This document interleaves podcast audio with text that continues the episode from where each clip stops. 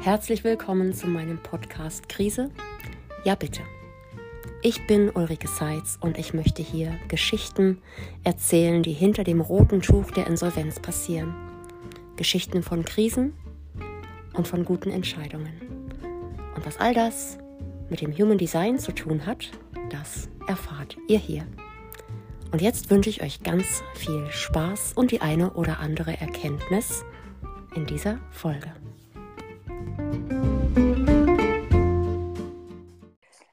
Herzlich willkommen zurück zu meinem Podcast Krise.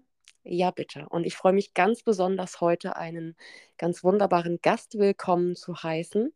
Ähm, liebe Manuela Lehrhoff, herzlich willkommen. Ich freue mich so sehr, dass du Ja gesagt hast und meiner Einladung gefolgt bist. Vielen lieben Dank für die Einladung, Ulrike. Ich freue mich wirklich, wirklich äh, sehr, weil du eine ganz besonders wichtige Botschaft hast. Und ich möchte unser Gespräch mal einleiten mit einem Zitat von Charlie Chaplin. Der hat nämlich mal gesagt, an den Scheidewegen des Lebens stehen keine Wegweiser. Und ich glaube, der kannte dich nicht. Und ich meine, ähm, gelesen zu haben, dass viele deiner Kunden dich als Schutzengel ihrer Familie bezeichnet haben. Und erzähl doch einfach mal oder vielleicht noch mal ganz kurz. Ich habe vor einigen Folgen mal hm, so meine Erfahrungen aufgenommen und ähm, in einer Podcast-Folge zusammengefasst zu den Ursachen oder den möglichen Ursachen der Insolvenz. Und eine wirklich gar nicht so seltene Ursache sind persönliche Schicksalsschläge.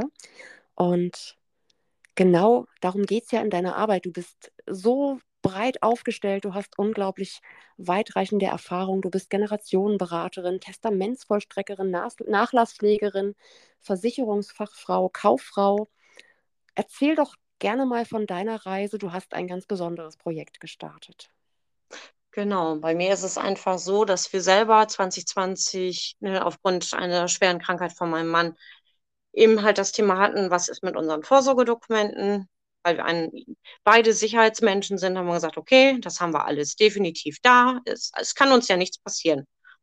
Doch leider wurde ich eines Besseren belehrt und durfte feststellen, alles, was unsere Firmen betraf im Sinne Unternehmervollmacht, das gab es leider gar nicht, weil das hatte der Anwalt damals gar nicht gemacht.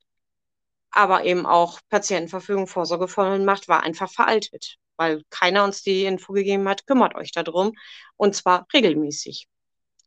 Und dadurch sind wir zum Glück gerade nach dem, dem Schicksalsschlag entlitten, dass wir nicht in die gerichtliche Betreuung, aber auch eben nicht, äh, wenn er jetzt verstorben wäre, in die Erbengemeinschaft gerutscht sind.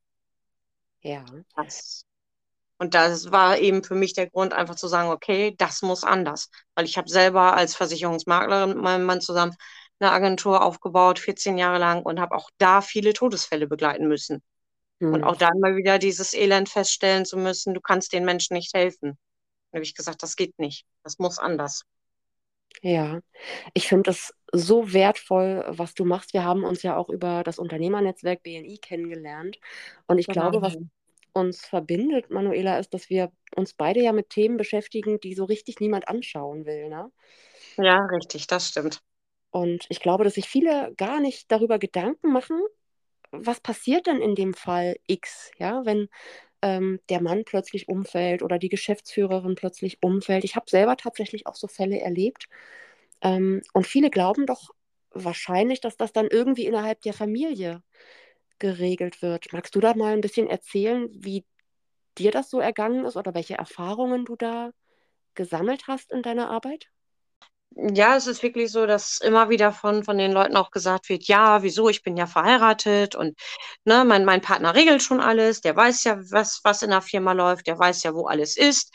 Aber in Wirklichkeit sieht es ja ganz anders aus, weil wenn nicht klar ist, wie es geregelt ist, im Sinne von Unternehmervollmacht oder auch andere Vollmachten einfach, dann kann keiner sofort agieren. Und dann haben wir eben dieses Ding, dass wir auch einen ganz schnellen gerichtlichen Betreuer drin hängen haben.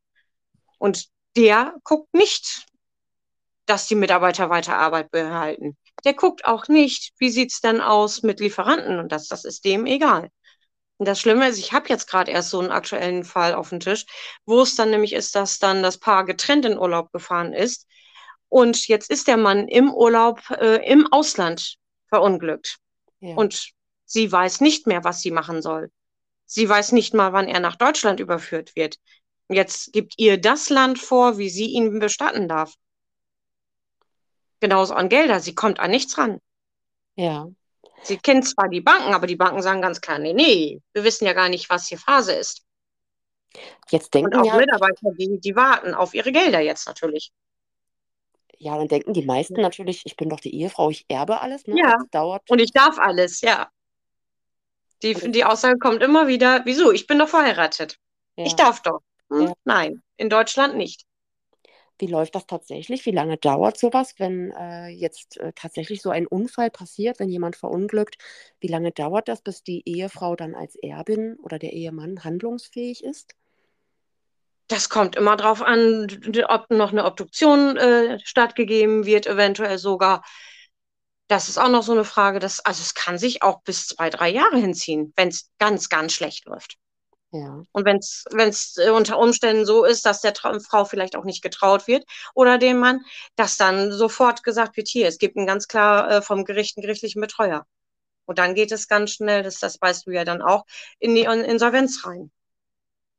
Und Das Ja. kennst du ja dann auch. Und das ist ja dann noch viel, viel schlimmer, weil dann stehen ja nicht nur den, das, das Unternehmen an der Wand, sondern ja die ganzen Mitarbeiter haben auch keine Arbeit und nichts mehr.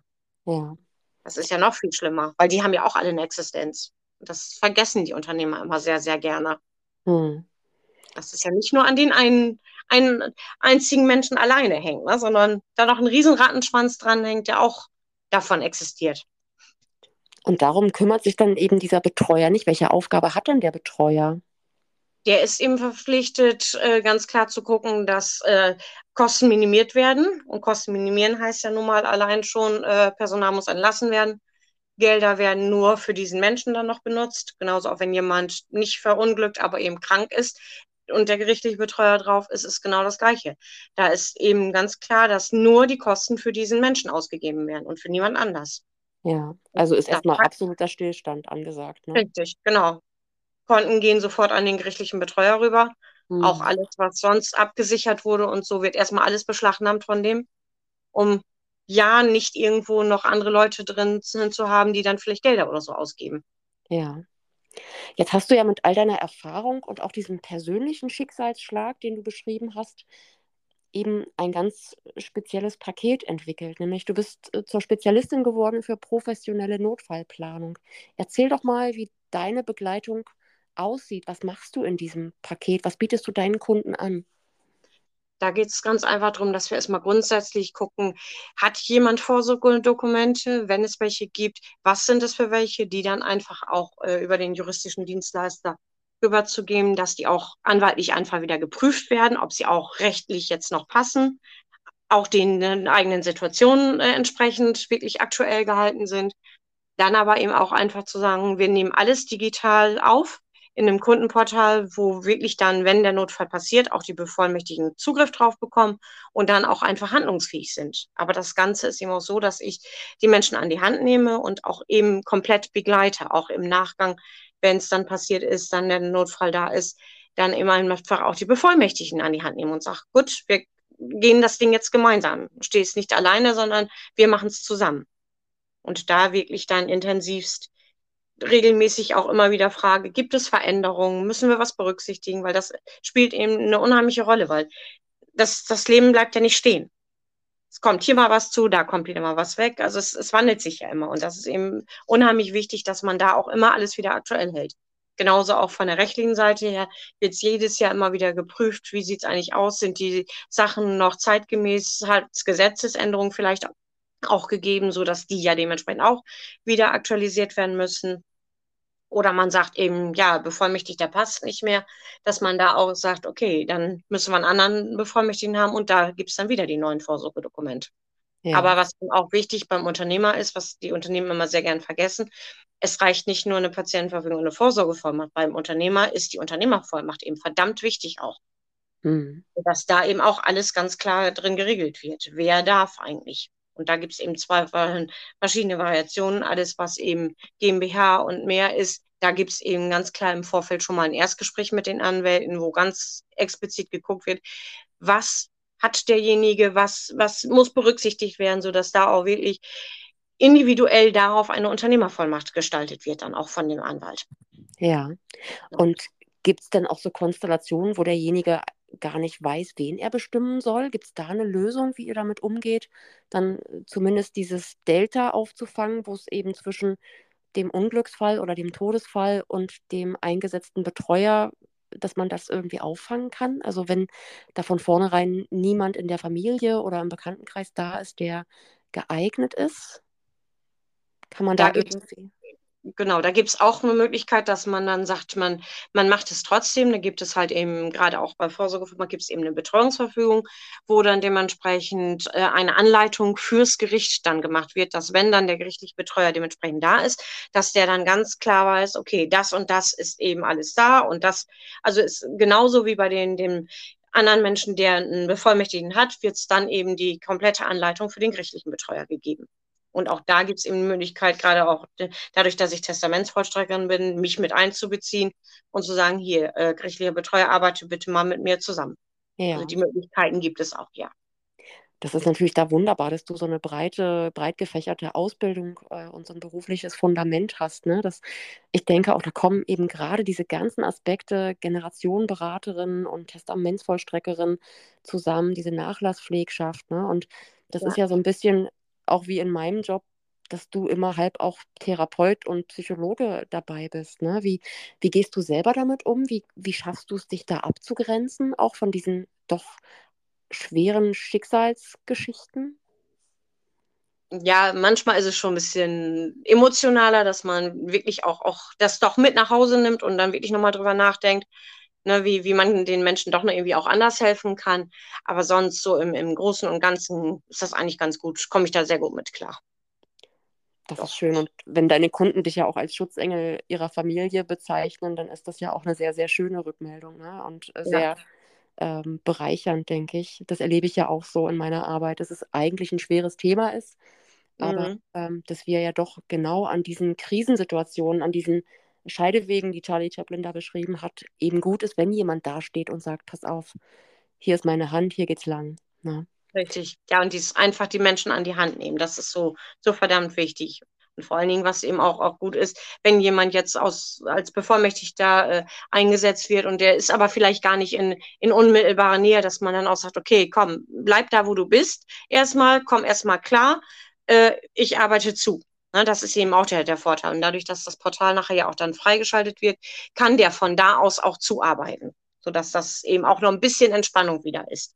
Ja. ja. Und man selber auch erstmal klarkommen kann mit der ganzen Situation, weil das ist ja dann auch schon eine Hausnummer, wenn was passiert. Ja, und jetzt hast du von diesem Portal gesprochen.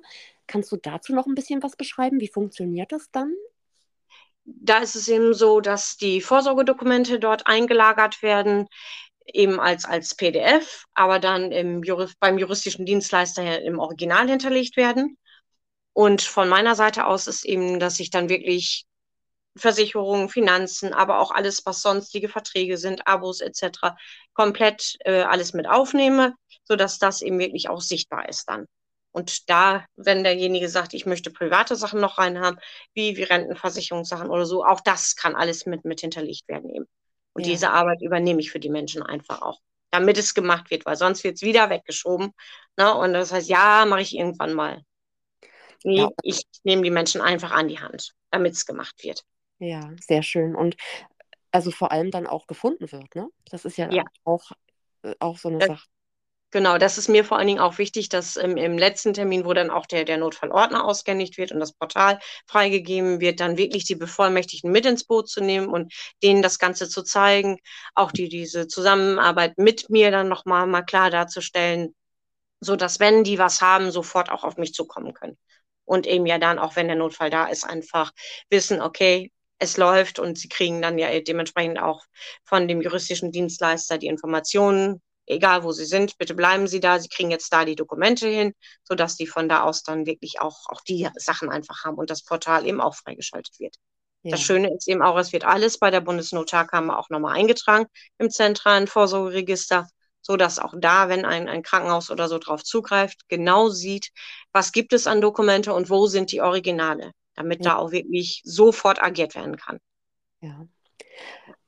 Ich finde es unglaublich wertvoll, Manuela. Das ist ähm, einfach so ein Bereich, an den einfach niemand denken möchte. Ne? Und äh, wenn es dann knallt, dann stehen alle mit großen Augen da.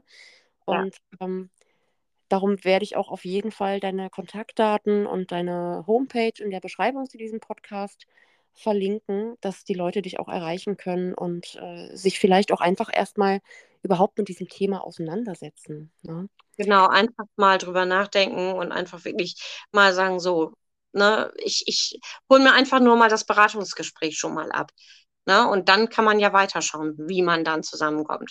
Das ja. ist ja auch ganz oft einfach die, diese Unwissenheit, die die Menschen haben. Was muss ich machen? Weil da gibt's ja doch viele, viele Informationen einfach auch so im Internet, die da sind, aber keiner weiß so richtig, was ist denn jetzt der richtige Weg. Ja. Ne? Und da begleite ich halt eben und gebe dann auch in dem Erstgespräch alle Informationen, die benötigt werden. Das ist eben sehr wichtig auch. Ja, also sehe ich ganz genauso, finde ich so wertvoll. Und ähm, jetzt bist du ja an ganz vielen Stellen ein, ein ganz wichtiger Ratgeber ne? und so ein Wegweit. Mhm. Was ist denn so der beste Rat, den du selbst bekommen hast in deinem Leben? Gibt es sowas? Nee, leider nicht. Ich hätte ihn damals gebraucht, als das ja. mit meinem Mann passiert ist, aber ich stand dann da und war ein bisschen verzweifelt und wusste nicht, ja, wie soll es jetzt weitergehen? Und ja. habe dann nur gebetet, bitte, bitte lass es zum Richtigen und zum Positiven ausgehen und habe mich dann anschließend direkt auch nach, auf der Suche gemacht, ob es irgendjemanden gibt, der sowas anbietet, dass man wirklich dieses alles aus einer Hand bekommt und habe aber leider nichts gefunden. Und dann habe ich gesagt, okay, dann mache ich's. Hast du also diese Reise auf dich genommen, um äh, ja. anderen zu helfen? Und ähm, ja. ich finde, das ist eine ganz bezaubernde Geschichte. Hast du denn noch abschließend eine Botschaft, die du mit rausgeben möchtest? Gibt es vielleicht auch ähm, etwas, was man außerhalb dieser Notfallplanung machen kann? Irgendwas, was dir ganz besonders am Herzen liegt? Wichtig ist, nicht die Augen zu verschließen. Wirklich einfach Telefonhörer nehmen, E-Mail checken, wirklich das Erstgespräch einfach machen und dann sieht man auch, was kann man machen. Genauso auch wenn jemand bereits Vorsorgedokumente hat. Auch da können wir agieren. Ja. Das ist eben auch das Schöne, so dass man dann auch wirklich mit den Anwälten zusammenarbeiten kann und gucken kann, sind sie aktuell, sind sie zeitgemäß, aber bitte nicht die Augen verschließen. Ganz, ganz wichtig. Da, ähm, es kostet kein, kein Geld, wenn man äh, nicht mal sich dies, dies Augen zumindest nutzt und äh, wirklich es aufzeigen lässt. Was man dann macht, das sieht man ja danach. Genau. Aber erstmal überhaupt diese Information sich abholen. Ganz, ganz wichtig. Ja. Wunderbar, dann hoffe ich, dass das möglichst viele Menschen wahrnehmen, hören. Und wie gesagt, ich werde auf jeden Fall deine Kontaktdaten hier in die Podcast-Beschreibung packen. Und das dann danke ich dir sehr für dieses wunderbare Gespräch und freue mich dann, wenn wir uns bald wieder über den Weg laufen, digital oder tatsächlich. Und ähm, wünsche dir jetzt von Herzen alles Gute und danke dir sehr für deine wertvolle Arbeit, Manuela. Vielen lieben Dank für deine Einladung und auch alles Gute und wir sehen uns definitiv auch mal in deiner Ecke. Ne? Alles klar, ich danke dir. Alles Gute. Danke, bis dann. Tschüss. Ciao. So, das war recht harter Stoff, aber wichtiger Stoff. Und wenn ihr Fragen habt zum großen ganzen Thema Notfallplanung, was kann ich tun, wie kann ich mich auch als Unternehmer optimal vorbereiten für den Ernstfall?